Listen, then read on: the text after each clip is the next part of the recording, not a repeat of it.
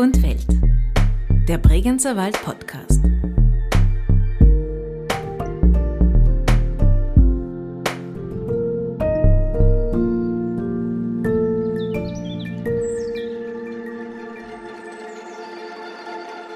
Lieblingstier. Eichhörnchen. Lieblingspflanze. Frauenschuh. Lieblingsbaum. Bergahorn. Der liebste Geruch im Wald. Tannenduft. Das liebste Geräusch. Ein balzender Birkhahn. Und was hast du immer dabei? Ein Fernglas, eine Kamera und was zum Schreiben und irgendwas Gutes zum Knabbern. Herzlich willkommen zu einer weiteren Folge von Wald und Welt, dem Bregenzer Wald Podcast. Wir haben in dieser Episode jemanden zu Gast, Sie haben es gerade gehört, deren liebstes Geräusch ein balzender Birkhahn ist. Ja, eine Antwort, die man wohl nicht so oft zu hören bekommt, was vermutlich auch der Tatsache geschuldet ist, dass die wenigsten Menschen wissen, wie sich so ein balzender Birkhahn denn überhaupt genau anhört. Ja, eine, die es jedenfalls weiß und auch wissen muss, ist Lisa Klocker, Rangerin im Naturpark Nagelflughette. Ein Naturpark, der auf 405 Quadratkilometern im Allgäu in Bayern und im Bregenzer Wald in Vorarlberg alle Höhenzonen umfasst und in seinen unterschiedlichsten Lebensräumen auf Bergen, in Wäldern, Flüssen, Schluchten, Wiesen, Seen und Mooren eine unglaubliche Fauna und Flora zu bieten hat. Zita Bereuter hat sich mit Lisa Klocker getroffen und mit ihr im Naturpark Nagelflughette einen Mischwald und ein Moor erkundet und dabei erfahren, welche Aufgaben eine Rangerin hat, wie sich Mensch und Natur hier begegnen, welche wichtige Funktion ein Moor erfüllt, wie es sich anhört und wieso das Nagelflugestein eigentlich auch Herrgottsbeton genannt wird. Ja, und wenn Sie ganz genau hinhören, können Sie vielleicht sogar einen balzenden Birkan hören. Ja, wir sind jetzt in Hittisau. Hier ist die Geschäftsstelle des Naturparks Nagelflugkette Vorderer Bregenzer Wald. Und wir sind da in einem Büro und mir gegenüber ist eine Rangerin, Lisa Klocker. Servus. Servus, hallo, freut mich. Lisa, ich wusste gar nicht, dass es im Bregenzer Wald auch Rangerinnen und Ranger gibt. Du bist eine. Wie bist du dazu gekommen? Warum bist du Rangerin? Ich war schon als kleines Kind gerne in der Natur unterwegs und habe mit Leidenschaft alles genau unter die Lupe genommen, meinen Biologielehrer mit Fragen gelöchert und daraufhin auch in Innsbruck Biologie studiert und bin dann 2020 zum Naturpark-Team dazugestoßen. Und du bist auch so angezogen, wie man sich das erwartet von einem Ranger oder einer Rangerin. Also alles so olivgrün, äh, funktional, Tarnfarben nehme ich auch an. Haben das alle an bei euch?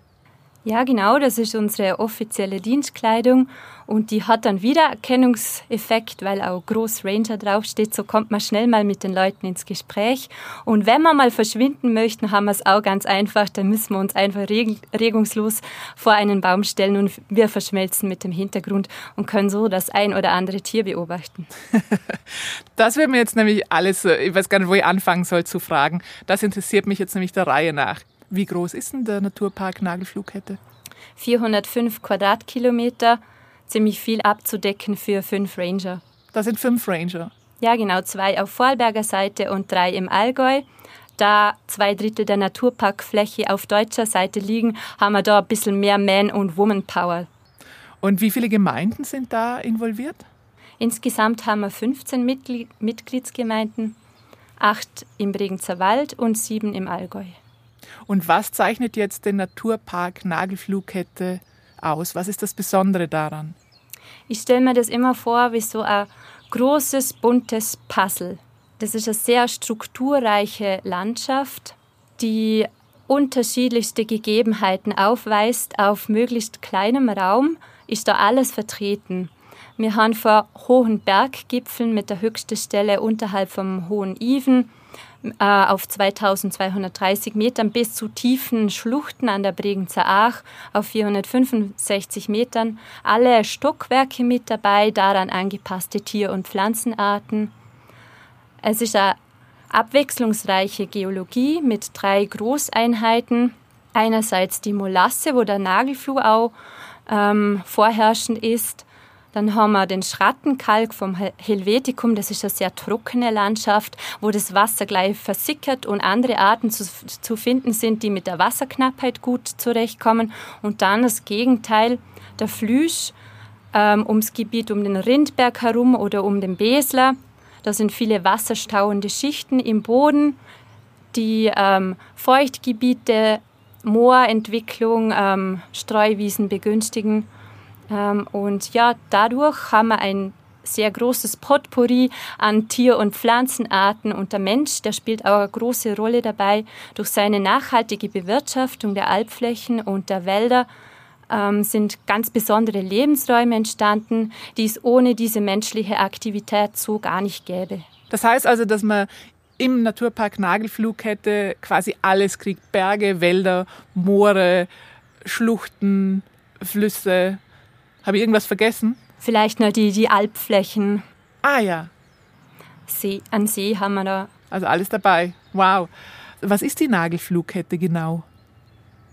Die Nagelflugkette ist ein 24 Kilometer langer Gebirgszug. Man kann sich das vorstellen wie eine Perlenkette an Gipfeln, die aneinander aufgefädelt sind. Von Hittisau mit dem Hochherdrich bis nach Immenstadt zum Mittag. Und sie besteht aus Nagelfluggestein und ist die Namensgeberin für unseren Naturpark. Und Nagelfluggestein ist auch hier neben diesem Haus. Das schaut ein bisschen aus wie Beton, in den Steine, kleine Steine eingelassen worden sind. Also eigentlich schaut es fast künstlich aus. Das fasst es schon perfekt zusammen. Die Einheimischen nennen den Nagelfluh auch liebevoll Herrgottsbeton. Wer sonst außer der Herrgott persönlich hätte so einen großen Gebirgszug betonieren können? Das Wort Fluh leitet sich aus dem Schweizerischen ab und bedeutet Felswand. Und die einzelnen Komponenten die runden Komponenten schauen tatsächlich so aus, als hätte man da Nagelköpfe reingeschlagen. Und weißt du auch, wie sich das entwickelt hat? Also warum gibt es das? Nagelfluh ist ein sogenanntes Konglomeratsgestein, also ein Mix aus verschiedenen Einzelteilen. Und bei der ersten Gebirgsbildungsphase sind Stücke abgetragen worden, in einem Bach gelandet, aufeinander kollidiert und wurden so rund geschliffen. Die haben sich dann in einem großen Molassebecken abgelagert und sind durch Mergel- und Tonschichten miteinander verbunden worden. Der Auflagedruck hat die dann wie so Mürbteigbrösel zusammengepresst und dann wurde das Ganze angehoben und verkippt und schlussendlich haben wir unsere wunderbare Nagelflugkette. Das Gestein ist ca. 20 bis 28 Millionen Jahre alt. Wahnsinn, jetzt schaue ich diese Steine vor mir gleich ganz anders an. Beeindruckend. Okay, jetzt weiß ich, wie Nagelfluh ausschaut, der Stein. Aber wie erkenne ich, dass ich im Naturpark Nagelflugkette bin? Also gibt es da einen Eingang irgendwo oder einen Ausgang? Gibt es Öffnungszeiten? Gibt es Eintritt? Nein, also das darf man sich nicht vorstellen wie ein eingezäunter Zoo, ähm, sondern man stößt an den Gemeindegrenzen immer wieder auf eine Hinweistafel, dass wir uns im Naturpark befinden. Äh, in Hittesau haben wir auch einen Infopavillon, der den Naturpark kennzeichnet und dann gibt es in Immenstadt am Alpsee ein großes Infozentrum. Es gibt da auf der anderen Straßenseite einen Art Infopoint und man kriegt da auch schon einen Blick Richtung Nagelflugkette. Aber wir gehen jetzt so richtig rein, oder? Wir gehen jetzt einfach in den Wald. Ja, ab ins Grüne.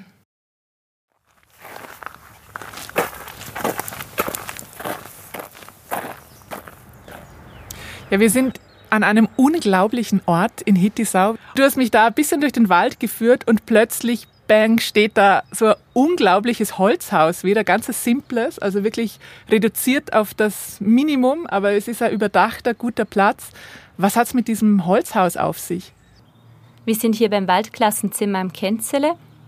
Es war ein Projekt der Werkraumschule in Bezau und dient uns immer wieder als Stützpunkt, wenn wir draußen gemeinsam auf Waldexkursion gehen und einmal einen trockenen Zufluchtsort brauchen idealer Ort. Lisa, welche Aufgaben hat eine Rangerin im Naturpark Nagelflughette? Weil ich glaube, es ist je nach Park oder je nach Naturpark auch unterschiedlich, oder?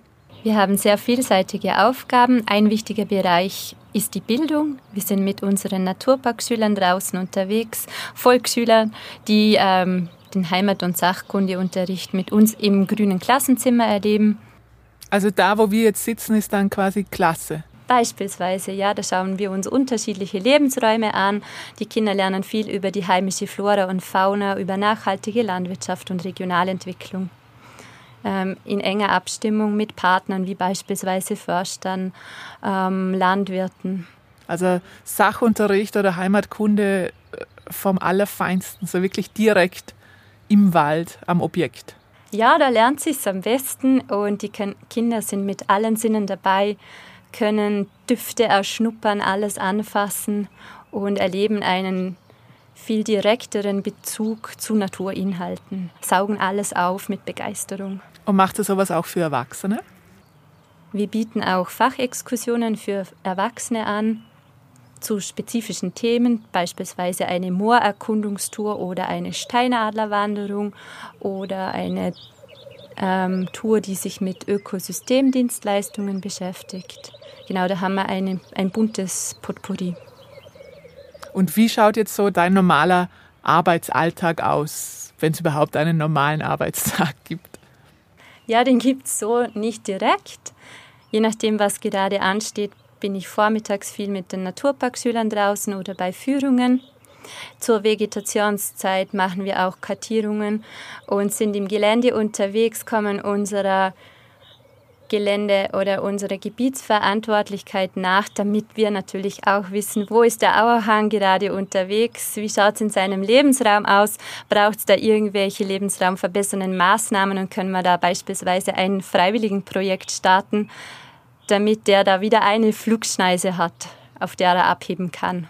Das heißt, du kennst mehr oder weniger alle Tiere, die hier heimisch sind.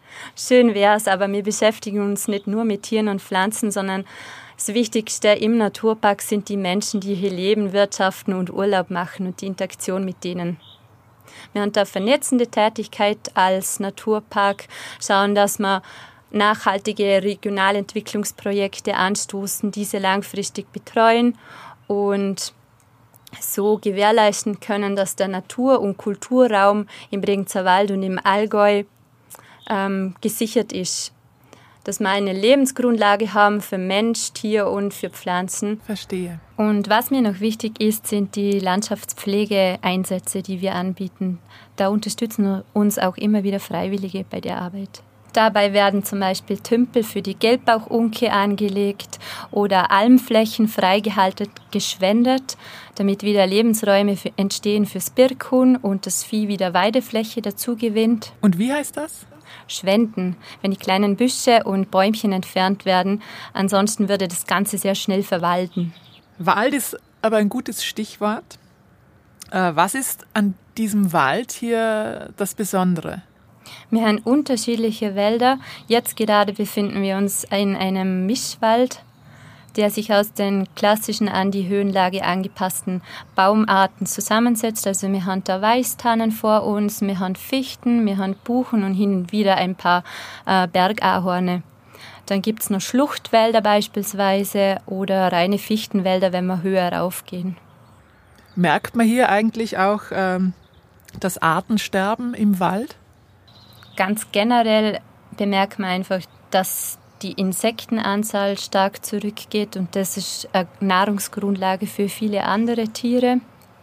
Ansonsten spürt man im Wald der, der Klimawandel, ähm, dass es immer wärmer wird. Da hat die Fichte zum Beispiel in den Tallagen ein Problem, weil sie ein Flachwurzler ist und wenn es trockener wird, kriegt sie einen Trockenstress, ist anfälliger gegenüber Windwurf oder auch dem Borkenkäfer gegenüber. Das heißt, ihr spürt den Klimawandel hier auch? Ja, der Klimawandel macht sich auch bei uns im Naturpark bemerkbar. Und was kann man da, wie kann man dem irgendwie begegnen oder was könnt ihr da tun? Was da wichtig ist, ist Sensibilisierung. Da fangen wir bei den Kleinsten an, dass die mit dem Thema schon konfrontiert werden, von, vom Naturpark Schulalter an. Mhm. Ja, der Wald ist eine Sache, wir haben schon darüber geredet, es gibt auch Berge, äh, Bäche, Schluchten, aber auch Moore. Und wir gehen jetzt weiter zu einem Moor und bin schon sehr gespannt.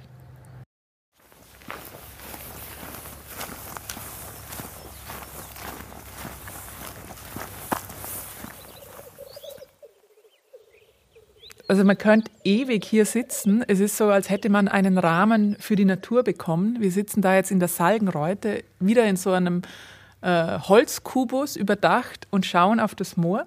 Und Lisa, was mir nicht aus dem Kopf geht, beim Hergehen hast du zu mir gesagt, man muss unbedingt aufpassen, wo man geht, damit man das Moor nicht irgendwie quert, weil das wahnsinnig trittempfindlich ist. Vielleicht kannst du das nochmal erklären. Genau, also in einem Moorbereich ist es wichtig, dass man sich nur auf ausgewiesenen Wegen bewegt, weil Moore, wenn sie durch Trittbelastung beschädigt werden, sich nur sehr langsam wieder regenerieren. Ähm, für eine kurze Einschätzung, ein Moor wächst pro Jahr circa nur einen Millimeter in die Höhe, also das hinterlässt tiefe Wunden in der Natur. Also jeder Tritt ist dann über Jahre zu sehen. Mitunter schon, ja. Und was mir auch zu denken gibt, du hast mir vorher erzählt, dass auf dieser Fläche, die wir hier sehen, auf diesem Moor oder drunter besser gesagt, das habt ihr bearbeitet im Herbst 2022 und da sind ganz viele Bauwerke, hast du es genannt, drunter. Was muss man sich da vorstellen? Das Moor wurde naturschutzfachlich saniert durch ein professionelles Unternehmen, das sich darauf spezialisiert hat, in Einverständnis mit den Grundeigentümern und mit der Gemeinde Krumbach damit der Wasserhaushalt im Moor wieder passt und das Moor seine, seinen gesunden Zustand über Jahre wieder zurückerlangen kann und seine Funktion als CO2-Speicher wieder erfüllt. War es dazu trocken oder warum hat es nicht mehr gepasst? Genau, das Moor wurde früher entwässert durch Drainagegräben und dann fließt das Wasser ab. Das ist aber unbedingt notwendig, damit das Moor erhalten bleibt. Ähm, das Moor muss quasi immer nasse Füße haben, damit es intakt ist.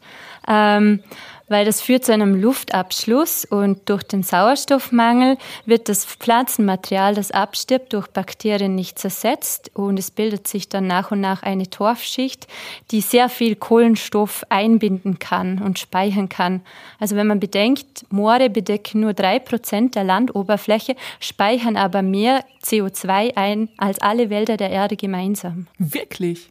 Ja, sie haben eine sehr wichtige Funktion zum Klimaschutz. Also Moorschutz ist gleichzeitig auch aktiver Klimaschutz. Und was würde das dann bedeuten, wenn diese Moore austrocknen?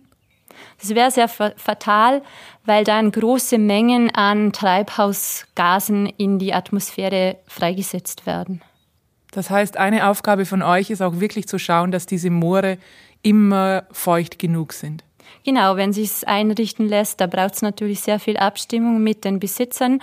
Ähm, und wir sind dankbar, dass das da in diesem Fall so gut funktioniert hat und die uns da unterstützt haben und wir das Moor wieder renaturieren konnten. Es braucht natürlich noch eine lange Zeit, bis sich das dann wieder regeneriert, aber wir sind auf einem guten Weg dahin. Und warum gibt es hier überhaupt da im vorderen Bregenzer Wald diese Moore?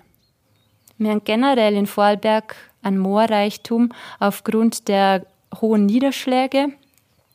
Und ja, in Mulden äh, haben sich da Wasseransammlungen gebildet durch wasserstauende Böden, ähm, die dann langsam verlandet sind. Da konnten sich dann Torfmoose ansiedeln. Das sind die kleinen Bausteine, die ein Hochmoor zusammensetzen. Und mit der Zeit wächst es dann immer höher und bildet Torfmächtigkeiten, die dann nur noch vom Regenwasser gespeist werden. Also die sind dann gar nicht mehr mit dem Grundwasser in Verbindung. Und nach dem, was du vorher erzählt hast, müsste eigentlich überall, wo ein Moor ist, die Luft sehr gut sein. Ja, das wirkt sich tatsächlich positiv auf die Luft aus, aber auch auf das Wasser.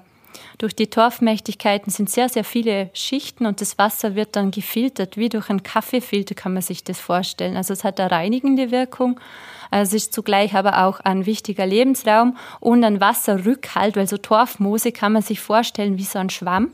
Die können das 20 bis 30-fache von, vom eigenen Trockengewicht an Wasser speichern und geben das dann in trockeneren Zeiten langsam kontinuierlich wieder an die Umgebung ab und können aber auch Hochwasserspitzen und Starkregenereignisse abpuffern. Mhm. Es sind einerseits natürlich Pflanzen, aber gibt es in diesem Moor auch äh, besondere Tiere, die nur hier leben? Ja, also es gibt besondere Tiere und Pflanzen, weil so ein Moor ist ein extrem lebensfeindlicher Raum. Ähm, wir haben saure Bedingungen, es ist wenig Sauerstoff da und äh, es ist ständig nass und da können wirklich nur Spezialisten überleben. Und ein Tier wäre beispielsweise der Hochmoorgelbling, das ist ein Schmetterling. Ähm, der hat Höhenangst, sagen wir oft, weil der ähm, Hindernisse gerne umfliegt und nicht äh, sonderlich gerne in die Höhe steigt. Äh, seine Raupen legt er beispielsweise nur auf der Rauschbeere ab. Das ist so eine Heidelbeerverwandte, die man da auch im Moor findet. Wie groß ist dieser Hochmoorgelbling? Das kann ich jetzt nicht genau beantworten. Ähm, er ist ein bisschen kleiner als der Apollo-Falter und der hat eine Flügelspannweite von ca. 10 cm und ist einer unserer größten Schmetterlinge bei uns im Naturpark und auch unser Leittier. Der ist ja fast ausgestorben. Genau, der hat sehr hohe Ansprüche an seinen Lebensraum, braucht sehr viel, äh, das zusammenspielen muss, dass der da überhaupt äh, leben kann. Ähm, er ist auf besonnten Flächen unterwegs, auf Nagelfluhfelsen, wächst seine Futterpflanze für die Raupe. Das ist äh, der weiße Mauerpfeffer, die ernährt sich nur vom weißen Mauerpfeffer, das muss mal gegeben sein. Dann müssen die Flächen nachhaltig und extensiv bewirtschaftet werden. Das heißt, die dürfen jetzt nicht in großem Maße beschüttet werden beispielsweise. Und es braucht ein großes Blütenangebot für die erwachsenen Falter, damit die genügend Nektar zur Verfügung haben. Im Naturpark gibt es noch einige Standorte, wo der unterwegs ist. Da sind wir stolz drauf und die Elbler auch die Ideen auf der Fläche haben und die helfen uns auch, dass die Lebensbedingungen für den äh, Polofalter möglichst gesichert sind. Ich habe den jetzt auf Fotos gesehen. Äh, der schaut ja auch so grau, schwarz ein bisschen aus und deswegen stelle mir vor, wenn der auf einem Nagelfluhstein sitzt, wird man den kaum erkennen oder kann man den wirklich auch sehen und wann kann man ihn sehen? Ja, also der ist tatsächlich sehr gut getarnt auf Nagelfluhfelsen. Wir nennen ihn das Schneewittchen unter den Schmetterlingen, weil er wirklich weiß wie Schnee ist. Er hat schwarze Punkte wie Ebenholz und rot, rot wie Blut und wenn er auf einem Felsen sitzt, ist er sehr gut getarnt, außer wenn er bedroht wird, dann kann er die Flügel spreizen und die roten Augen präsentieren, ähm, damit er Fressfeinde abschreckt. Seine Flugzeit ist im Hochsommer, also so im Juni, Juli, ist er auf unseren ähm, nachhaltig bewirtschafteten Alpflächen unterwegs. Sehr schön. Und das ist ja auch vielleicht so ein Beispiel dafür, welche Tiere ihr auch schützt dass das eine Aufgabe auch von euch Rangern ist, hier im Naturpark Nagelflughette? Ich würde das etwas größer betrachten, also dass wir nicht einzelne Tierarten schützen, sondern ganze Lebensraumtypen, die dann wieder ein Zuhause bieten für verschiedenste Pflanzen und, und Tierarten. Das bringt mir auch zum Motto von euch, das heißt nämlich schützen und nützen. Äh, wie ist das zu verstehen? Wie gehen diese beiden Begriffe zusammen? Was auszeichnend ist für einen Naturpark, ist das Einwirken des Menschen. Also wir sind hier in einer Kulturlandschaft, die stark vom Schaffen der Menschen um uns herum geprägt ist. Und das ist auch gut so, weil so sind viele neue Lebensräume entstanden. Und dabei ist einfach wichtig, äh, dass respektvoll mit unseren Ressourcen umgegangen wird, damit wir eine Grundlage schaffen für zukünftige Generationen aber auch Kulturgut erhalten bleibt. Und da möchten wir als Naturpark unterstützen, damit die Artenvielfalt erhalten bleibt, aber auch die Anzahl an unterschiedlichsten Lebensräumen weiterhin ähm, gesichert ist. Und das funktioniert, weil wir einfach ein bisschen mit Köpfchen draußen unterwegs sind und uns an wenige Spielregeln halten da kann jeder Einzelne dazu beitragen, beispielsweise wenn man sich in ein neues Gelände begibt äh, und sich vorab informiert, wo sind Schutzgebiete, gibt es da irgendwelche Wildruhezonen. Ähm, und so generell ist, dass man Hinterlassenschaften wieder mitnimmt, den Müll einpackt, ähm, die Hunde anleint, damit unsere Wildtiere nicht in Stresssituationen kommen. Ähm, möglichst Touren zu Dämmerungszeiten vermeidet, da die Tiere da mit der Nahrungsaufnahme beschäftigt sind und wir auch extrem erschrecken, wenn man mitten in der Nacht durch unser Wohnzimmer stürzt mit einer grellen Stirnlampe. Genau, dass man sowas möglichst vermeidet, auf den Wegen bleibt und äh, auf Alpflächen beispielsweise auch schaut, dass man Abstand zum Vieh hält, Gatter wieder zumacht, so Zwischenmenschliches. Ähm, genau, und respektvoll mit der Natur, aber auch respektvoll untereinander, von Mensch zu Mensch miteinander umgeht. Das passt ja auch zu einem weiteren Motto vom Naturpark Nagelflughette, nämlich Mein Freiraum, dein Lebensraum. Das ist eine unserer Besucherlenkungskampagnen, mit der wir arbeiten. Äh, auf Vorarlberger Seite auch ganz eng zusammen mit Respektiere deine Grenzen. Das kennt man aus, beim Skifahren? Ja, genau. Im Winter ist es besonders wichtig, dass man auf ausgewiesenen Routen bleibt. Jeder, der schon mal durch knietiefen Schnee gewartet ist, kann nachvollziehen, wie anstrengend sowas ist. Und genauso ergeht es unseren Wildtieren. Wenn die dann noch mehrfach aufgeschreckt werden und ähm, Energie verlieren durch Fluchtreaktionen, können sie diese Energieverluste kaum mehr kompensieren, weil nur sehr wenig Nahrung verfügbar ist. Und sie führen generell schon ein Leben am Limit, weil es auch noch kalt ist. Und darum werden solche Rückzugsräume eingerichtet und auch mit Schildern kenntlich gemacht. Also ihr kennzeichnet das dann? Genau. An den beliebten Tourenausgangspunkten haben wir große Übersichtstafeln, die eine Karte aufweisen, auf der man sieht, wo sind die Schutzgebiete genau, was haben wir da für Schutzgüter, also welche Tiere sind jetzt gerade besonders störempfindlich, wie kann ich da herum navigieren.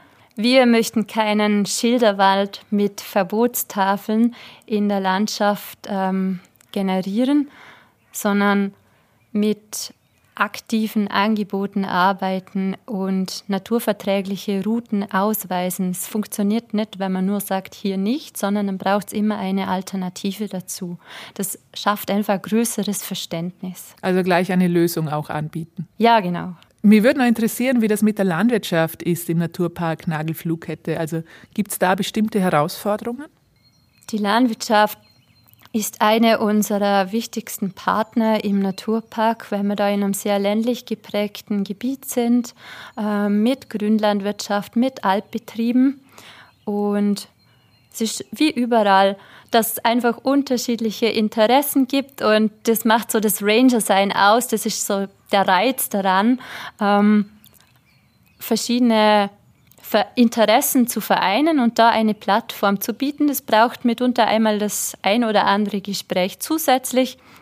Aber es ist auch schön, wenn wir es schlussendlich schaffen, ähm, gemeinsam an einer nachhaltigen Regionalentwicklung zu arbeiten. Und das braucht einfach eine gewisse Zeit, bis da ein Vertrauen aufgebaut wird beiderseits. Aber das ist auf jeden Fall wert. Das heißt, die Landwirte und Landwirtinnen, die mit euch zusammenarbeiten, profitieren da auch davon. Das wäre das Ziel, genau, dass Sie was davon haben und gleichzeitig wir auch am gleichen Strang ziehen. Sehr gut. Welche Bedeutung hat der Tourismus im Naturpark Nagelflughette? Also welchen Nutzen bringt er und wie kann er auch verantwortungsvoll gestaltet werden? Ein Naturpark in einer Region bedeutet sicher auch einen touristischen Mehrwert, weil dadurch äh, eine Bekanntheit auch entsteht und ein spezielles Klientel in den Naturpark gelockt wird, das sich schon mit Naturverträglichkeit ähm, identifiziert, vielleicht ähm, irgendwelche Naturerfahrungen machen möchte und mitunter auch etwas nachhaltiger unterwegs ist. Ähm, gleichzeitig ist es uns wichtig zu betonen, dass wir da nicht aktiv bewerben, sondern dass wir die Urlauber, die da sind, gut abfangen und schauen, dass wir ihnen Informationen mit an die Hand geben, wie bin ich da in der Region nachhaltig ähm, in Richtung Slow Travel, äh, regionaler Wertschöpfung unterwegs. Sehr schön. Und das machen wir jetzt genau hier noch ein bisschen, Lisa, weil es ist so schön hier, dass wir jetzt einfach genau das machen, Slow Travel, wie du das nennst, und dieses Moor und den Naturpark Nagelflughette noch ein bisschen auf uns wirken lassen. Lisa Klocker, vielen Dank äh, fürs Zeigen und fürs Erklären und überhaupt für deine Arbeit hier. Jetzt weiß ich auch, was eine Rangerin macht und bin ganz begeistert und fast ein bisschen neidisch, weil du so einen unglaublich schönen Arbeitsplatz hast. Vielen Dank, Lisa. Danke auch fürs Gespräch. Gerne. Und lass uns jetzt einfach noch ein bisschen das genießen.